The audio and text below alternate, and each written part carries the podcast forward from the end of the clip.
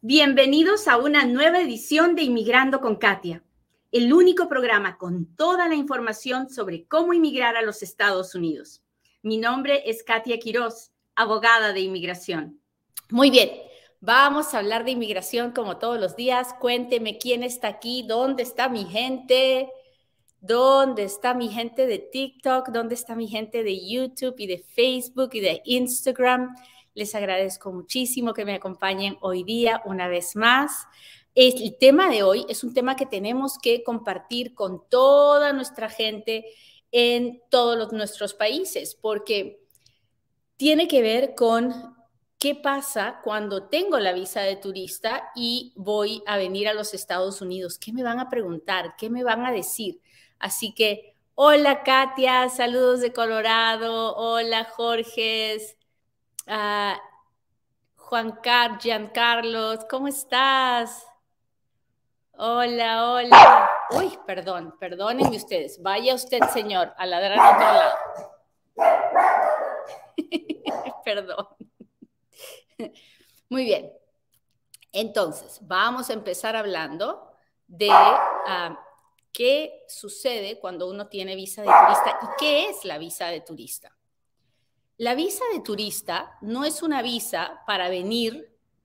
Primero, la visa de turista que me dan en mi país cuando voy al consulado y cuando pido un permiso para venir a los Estados Unidos, no es el permiso para entrar a los Estados Unidos. Esa visa que me dan, que puede ser por 10 años, por un año, por 5 años, por lo que quiere el oficial consular, esa visa es un permiso para pararme en un puerto de entrada. Ok, entonces usted me dirá, ¿qué, ¿qué estás hablando, Katia? Eso es chino. Es un permiso para pararme en un puerto de entrada. ¿Qué cosa es un puerto de entrada? Es un lugar que e, es el lugar por donde yo voy a entrar a los Estados Unidos legalmente. Entonces, un puerto de entrada es un aeropuerto de los Estados Unidos. Un puerto de entrada es la línea de la frontera con México, la frontera con Canadá.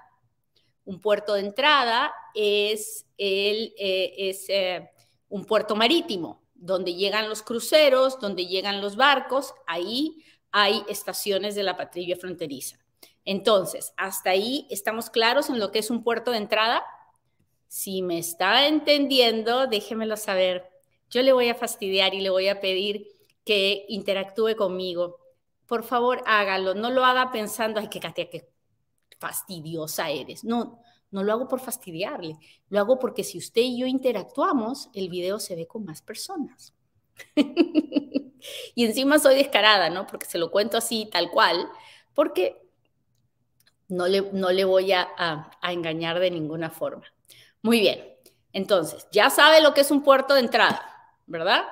La visa de turista no es un, no es que me dieron la visa, ya voy a entrar de todas maneras a Estados Unidos. No. La visa de turista significa ya voy a poder pararme en un puerto de entrada de los Estados Unidos, que es completamente diferente. Pero la mayoría de gente no lo sabe y no lo entiende. Entonces es importante que aprendamos esa, esa, e, ese concepto, ¿ok? Hola Luis Carlos, hola Yoli, ¿cómo estás? Muy bien. Entonces, ¿qué pasa cuando me paro en el puerto de entrada? Bueno, cuando llego al aeropuerto, cuando hago la línea, me tengo que enfrentar a un oficial de la patrulla fronteriza. Los oficiales de la patrulla fronteriza están en todos los puertos de entrada. Es asegurarse que solo entre el que tiene un documento válido que le permite pararse en el puerto de entrada y el que tiene la intención que su visa dice que tiene. ¿Ok? Entonces, cuando hoy día nuestro programa es el de la qué pasa con el que tiene visa de turista. Entonces, el que tiene visa de turista tiene que probar que tiene una visa válida y tiene que probar que tiene intención de turista. Dos cosas. ¿Ok? Muy bien. Entonces usted me dirá, bueno, Katia, acabas de decir que fuiste a la embajada y que pediste la, que pediste la visa y te la dieron. Muy bien, entonces tengo el requisito número uno. ¿Por qué hago esa salvedad de que tiene que tener un documento válido? Porque hay muchas personas que durante los años han tratado de entrar con un pasaporte falso o el pasaporte que no es de ellos y, y eso es un crimen muy serio y es un fraude que los va a perseguir toda la vida, porque esos fraudes de tratar de venir con papeles falsos o con el documento de otra persona no, no uh, se borran nunca. Siempre van a estar en su historia y usted lo va a tener que contar a lo largo de la historia, aunque pasen 20, 30, 40 años. ¿Hasta ahí estamos claros?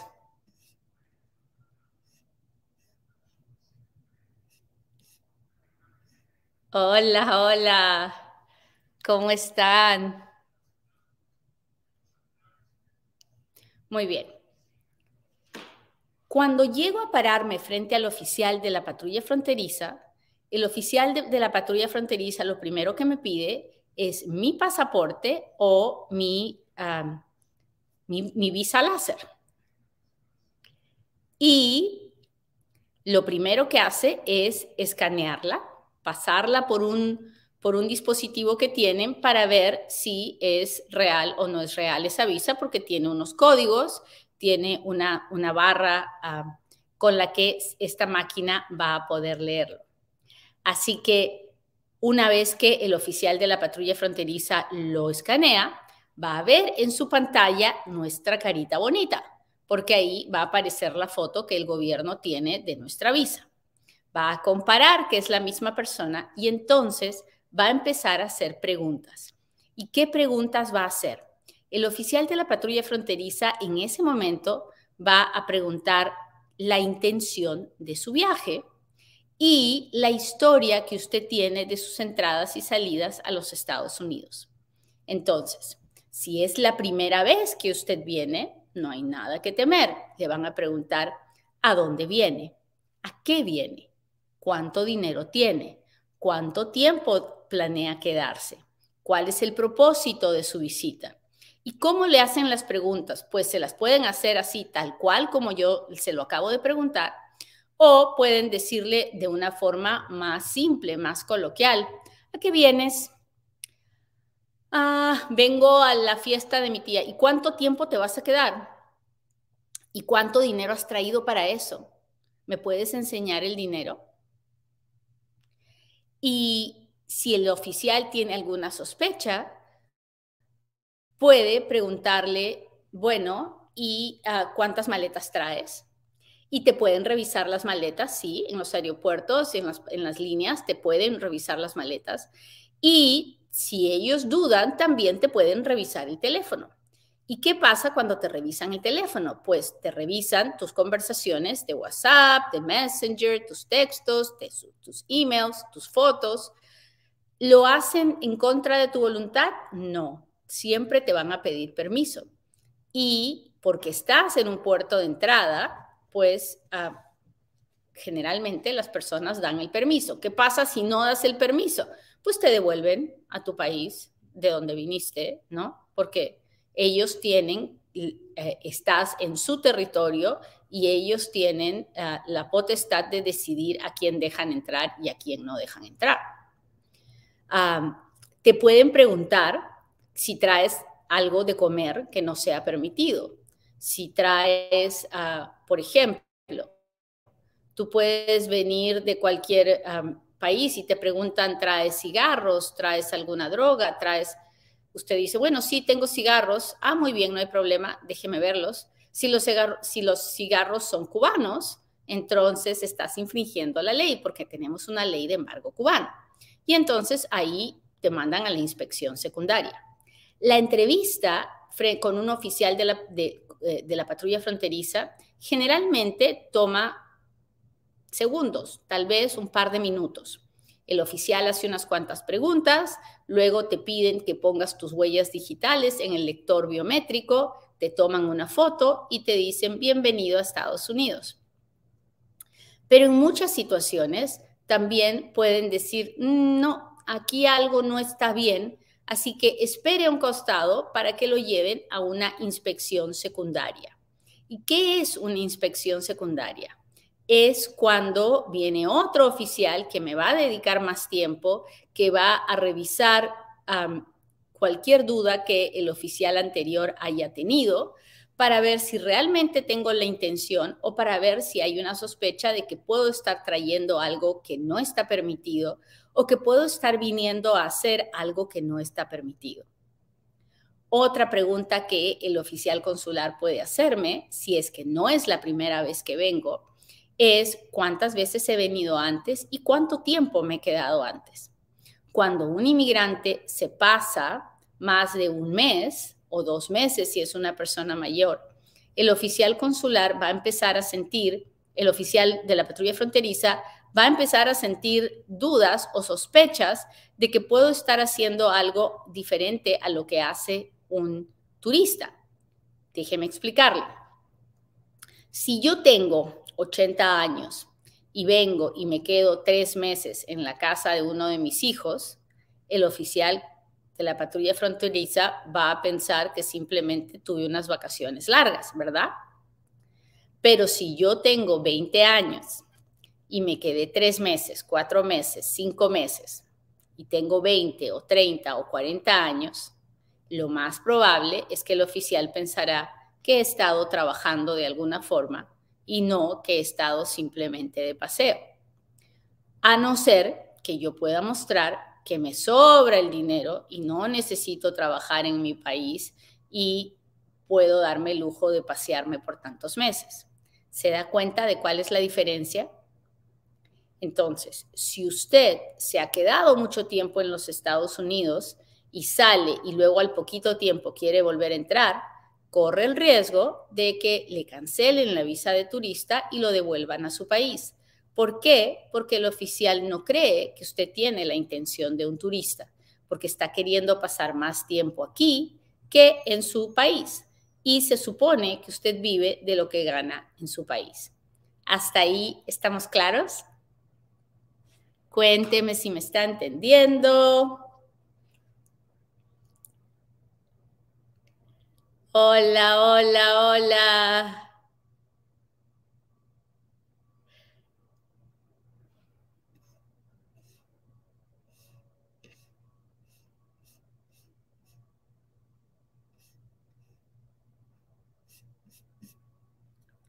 Otra pregunta que es muy común a la hora que uno entra como turista es, le pueden preguntar a qué se dedica, en qué trabaja, qué hace en su país de origen.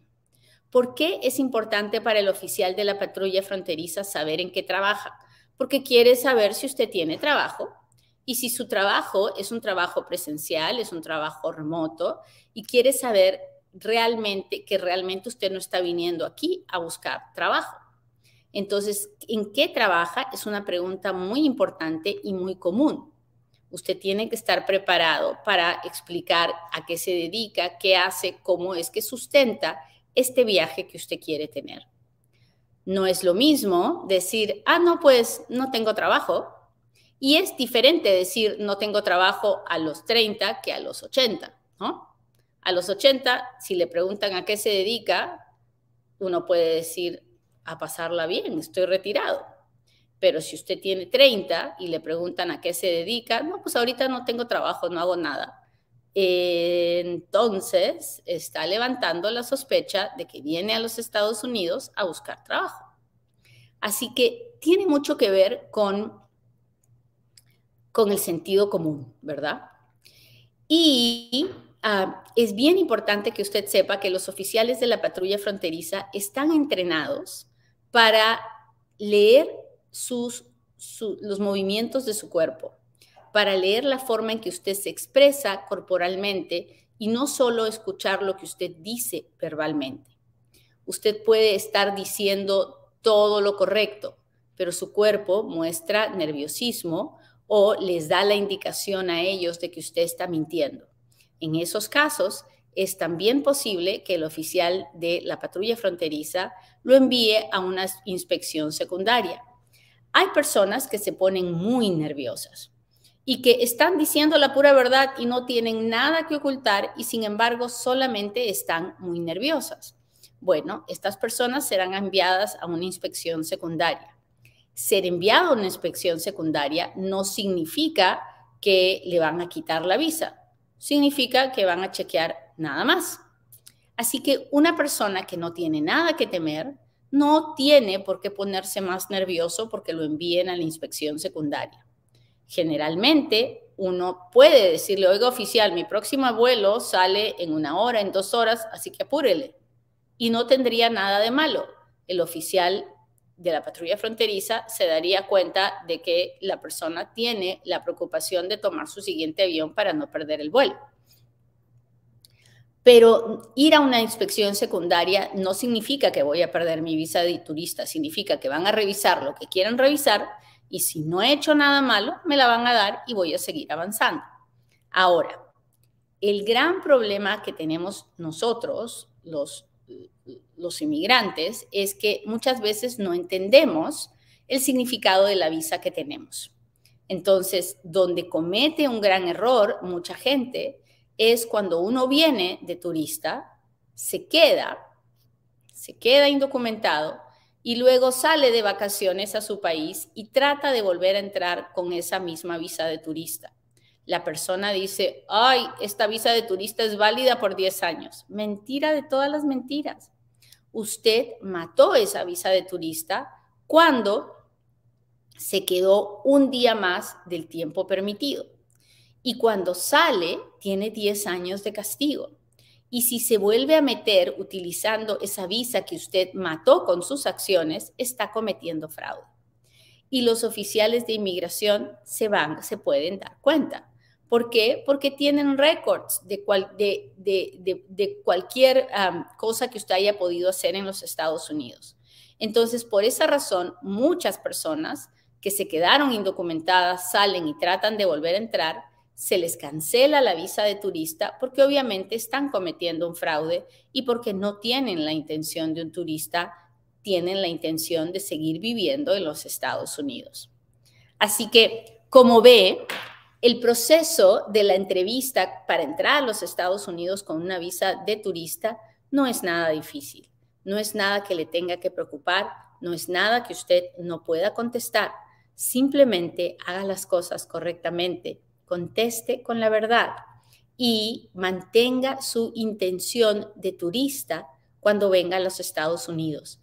Mantenga la intención de alguien que quiere venir de visita, de compras, a pasarla bien un rato y regresar a su país y no tendrá ningún problema.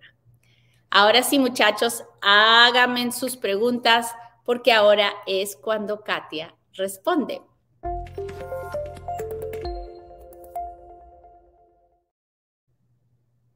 Sabe que estamos todavía en temporada de impuestos, ¿verdad? De hacer la declaración de impuestos, en temporada de taxes, decimos nosotros. Así que es momento de recordar que tenemos una oficina de taxes para inmigrantes y sus familias, se llama Futuro Tax. Y si usted quiere hacer sus taxes con Futuro Tax, ah, hay que llamar al 702-483-6555. Durante este mes tendré mi primera ah, reunión del club de Katia de Futuro Tax donde me reúno con todos los que fueron clientes de esta temporada de Futuro Tax y ellos pueden conversar conmigo y hacerme sus preguntas. Es una reunión mensual que se realiza por ocho meses y es solo para los clientes de Futuro Tax. Así que no se olvide, en esta oficina de taxes, pues nos preocupamos no solamente por su reembolso, sino también porque usted haga todo correcto para que el día que arregle sus taxes no sean un problema. Muy bien. Déjeme ver cómo están las preguntas aquí. Hola Florcita, muchas gracias. ¿Cómo se hace para iniciar el proceso de residencia? ¿Es más fácil que el asilo? Bueno, si la persona tiene los requisitos para hacer el trámite de residencia, por supuesto que es mil veces más fácil que el, asilo, definitivamente.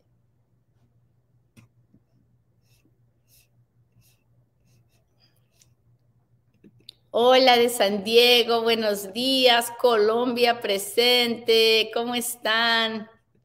Buenos días, buenos días. Gracias por estar aquí.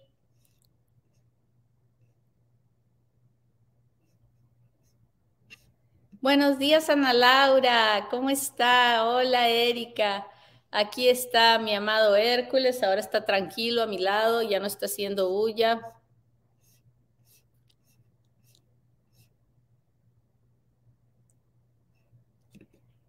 Ah, buenos días. Salí de Estados Unidos hace ocho meses. ¿Puedo pedir un parol humanitario? Ah, no lo sé. No sé de qué país es usted. No sé si califica para ese parol humanitario de Venezuela, Cuba, Haití o Nicaragua. No sé si tiene la penalidad de los 10 años. No sé si tiene un familiar que le pueda pedir. Mi consejo es que hable con un abogado de inmigración en persona que le pueda hacer todas las preguntas que le tiene que hacer.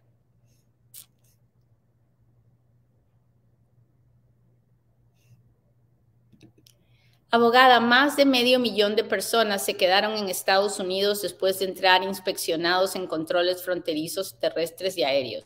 Así es, la principal fuente de personas indocumentadas en los Estados Unidos no son aquellos que han venido ah, indocumentados por la frontera terrestre, son aquellos que entran con algún tipo de visa y se quedan en los Estados Unidos.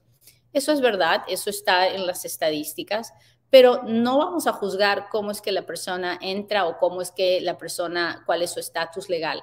Lo que estamos haciendo es educando a nuestra comunidad para que sepa ah, qué es lo correcto, qué es lo que se debe hacer y cómo vivir con la verdad. Déjeme ver, déjeme ver si tengo super chat, super stickers. A veces se me va la onda y me gusta contestar a esas personas. Uh, antes que se me vaya la onda, como digo yo.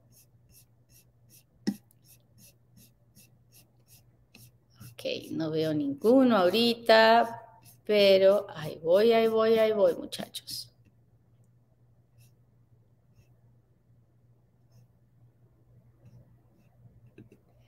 Si entro con visa de turista y tengo una oferta laboral estando en Estados Unidos, ¿puedo hacer ajuste de estatus? ¿Cómo es el, el proceso, el tiempo del trámite. Mire, si usted viene con visa de turista y le dan una oferta y le ofrecen algún trabajo, habrá que evaluar qué tipo de trabajo es, a qué tipo de visa puede usted calificar. En algunos casos, usted puede hacer un cambio de estatus. En la mayoría de casos, no se puede. Déjeme darle un ejemplo. Si usted es profesionista y encuentra una compañía que le pueda hacer una visa de trabajo H1B, si usted entró como turista en marzo y le piden la visa en el primero de abril, que es el único momento en el que lo podemos hacer, y usted sale elegido en la lotería, porque son 65 mil visas y hay cientos de miles de aplicaciones, entonces usted podrá pedir ah, una extensión de su visa de turista para esperar a octubre a poder empezar a trabajar con la visa de trabajo. Pero ah, si no, tendrá que salir a su país, esperar a ser procesado en su país para volver a entrar en octubre, porque la visa se pide el abril primero para iniciar el proceso en octubre. Si la empresa no puede eh, si usted no puede hacer el cambio de estatus, entonces tiene que regresar a su país porque no se puede quedar indocumentado. Ahora bien, si usted llega a los Estados Unidos y es mexicano o es canadiense y le dan una oferta de trabajo y usted puede pasarse a la visa TN, entonces puede hacer el cambio de estatus dentro de Estados Unidos. Así que depende de muchos factores. Tiene que hablar con un abogado de inmigración para que evalúe cuál es su realidad y le diga si puede hacer algo o no. Ok, déjeme ver. Hola Gustavo, muchas gracias por estar aquí. ¿Cómo puedo contratar sus servicios como abogada? Bueno, va a tener que buscarme. La intención de um, Inmigrando con Katia no es que yo ofrezca mis servicios, es que um, yo comparta la información y usted también la comparta sin miedo porque no estoy vendiendo nada. Yo soy una abogada de inmigración que hace mucho servicio comunitario, pero que también tiene una práctica privada. no pretendo ser la abogada de todo el mundo porque no tengo suficientes manos. y, pero si usted quiere que trabajemos en su caso, usted puede buscar a mi firma, se llama GWP Immigration Law. Yo no vendo nada en las redes sociales, no ofrezco nada ni le pido dinero a nadie de ninguna forma, así que mucho ojo, no se deje estafar. Usted va a tener que buscarme en Google, encontrar el número de la oficina, llamar, hacer una cita. Ah, ¿Qué tan seguro es viajar con la I-765 y la I-512 aprobadas? Ah, no le estoy entendiendo su pregunta. Me dice usted que tiene un permiso de trabajo y ya tiene el Advance Parole aprobado. Ah, seguro, nada en la vida es seguro, ¿verdad? Porque nadie le puede garantizar lo que no le puede dar. Es el oficial de inmigración, es el que tiene que determinar si lo deja volver a entrar o no. Pero pero todo depende de su situación. Ahora, la I-512 es la residencia, o si usted tiene la residencia no debería tener ningún miedo de poder viajar. Ah, entré con visa de turista y me quedé. si mi hermana solicita la visa, ¿se la negarán? Ah, no lo sé, porque el que usted tenga, se haya quedado con, como indocumentada, no y si es adulta, no debería repercutir en su hermana. Ah, lo que sí es importante que su hermana sepa es que no puede mentir, que no vaya y diga, no, no tengo ningún familiar en Estados Unidos cuando la verdad es que usted se vino y se quedó, porque eso lo sabe el oficial consular el día que ella vaya a su entrevista de visa de turista.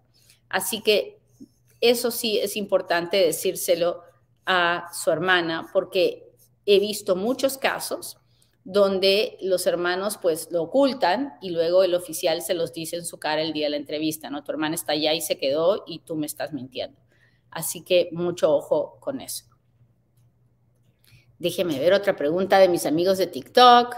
Una persona que le dieron una extensión de su 751, o sea, de su remoción de condiciones, puede pedir a su hijo. Claro que sí, la persona es residente legal. Mientras sea residente legal, puede pedir a cualquier hijo soltero.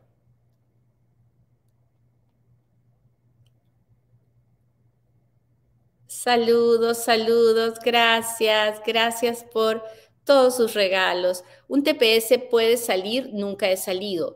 Ah, ahorita así, nomás porque sí, no. Tiene que pedir un permiso de viaje que se llama Advance Parole. Y cuando le den el permiso para viajar, entonces sí, puede salir tranquilo, volver a entrar.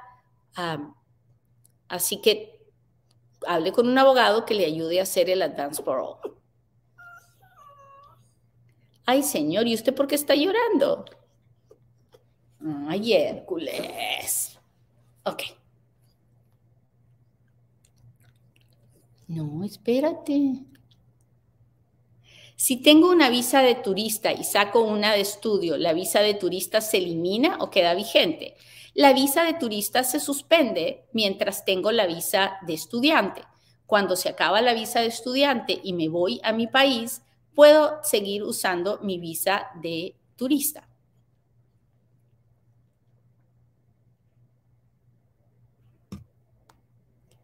Déjeme ver otra pregunta.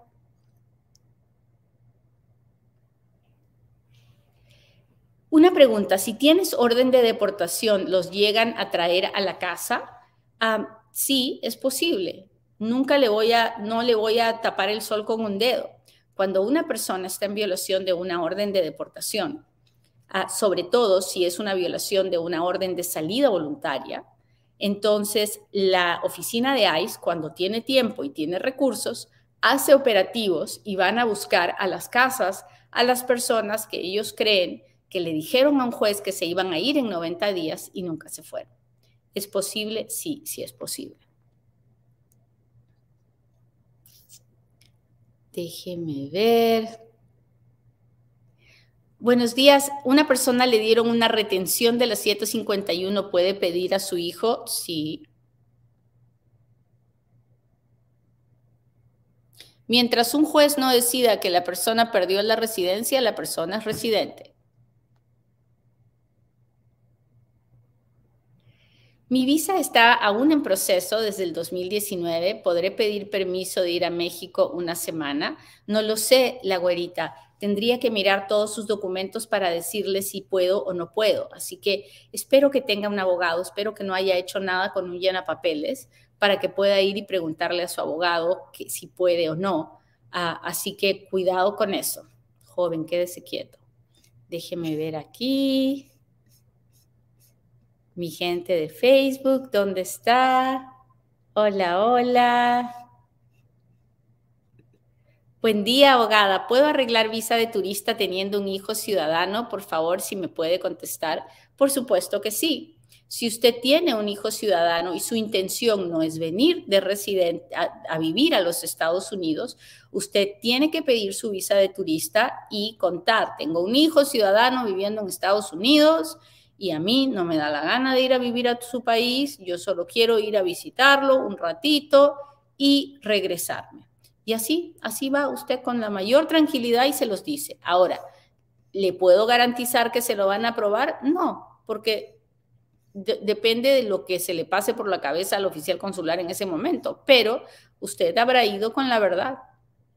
Mi mami tuvo visa de turista por muchos años y tenía dos hijos ciudadanos y, cuando le decían, oiga, ¿y por qué sus hijos no la piden? Ella les decía, porque no me da la gana de ir a vivir a tu país, no me gusta. y siempre se lo daban.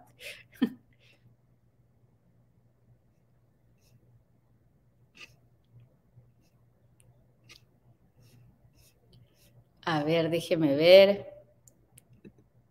Tengo una petición F24, mi fecha de prioridad es febrero del 2020 mi mamá acaba de conseguir la ciudadanía, ¿qué va a pasar con mi caso?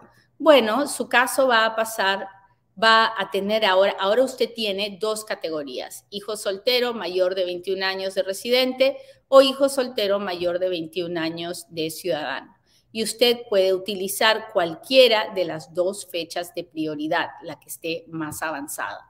Pero cómo, qué va a pasar, ah, pues hay que evaluarlo y decidir si en alguna de ellas nos conviene estar más. Hola Gustavo, muchas gracias, muchas gracias. Déjeme ver. Gustavo dice, mi caso petición para esposa e hijo menor de edad por residente salía en mi cuenta de yo decía Dios que faltaban tres meses más para una respuesta y ahora me aumentó a tres meses más. ¿Por qué pasa esto? Porque la oficina de inmigración puede estar trabajando en, procesar esas peticiones familiares y de repente le dicen a esa gente, que, a esos empleados de la oficina de inmigración que estaban trabajando en esas peticiones familiares, les dicen, tenemos un problema en perdones, váyanse a trabajar en perdones. Y entonces, en vez de tener 10 personas trabajando en las peticiones familiares, ahora tienen dos. Y entonces se van a demorar más, y por eso ponen su notificación de que están más demorados. Es un problema de personal, no tienen suficiente personal y por eso estamos viviendo estas grandes demoras. Lo siento. Bueno, pues les agradezco mucho que me hayan acompañado hoy día. Le pido a Dios que hoy tengan un buen día, que puedan sentirse agradecidos por todas las bendiciones que tenemos, porque tenemos todos, tenemos muchas bendiciones, solo tenemos que querer mirarlas. Bueno, que tengan un lindo día, que Dios los acompañe y nos vemos en un próximo Inmigrando con Katia. Bye.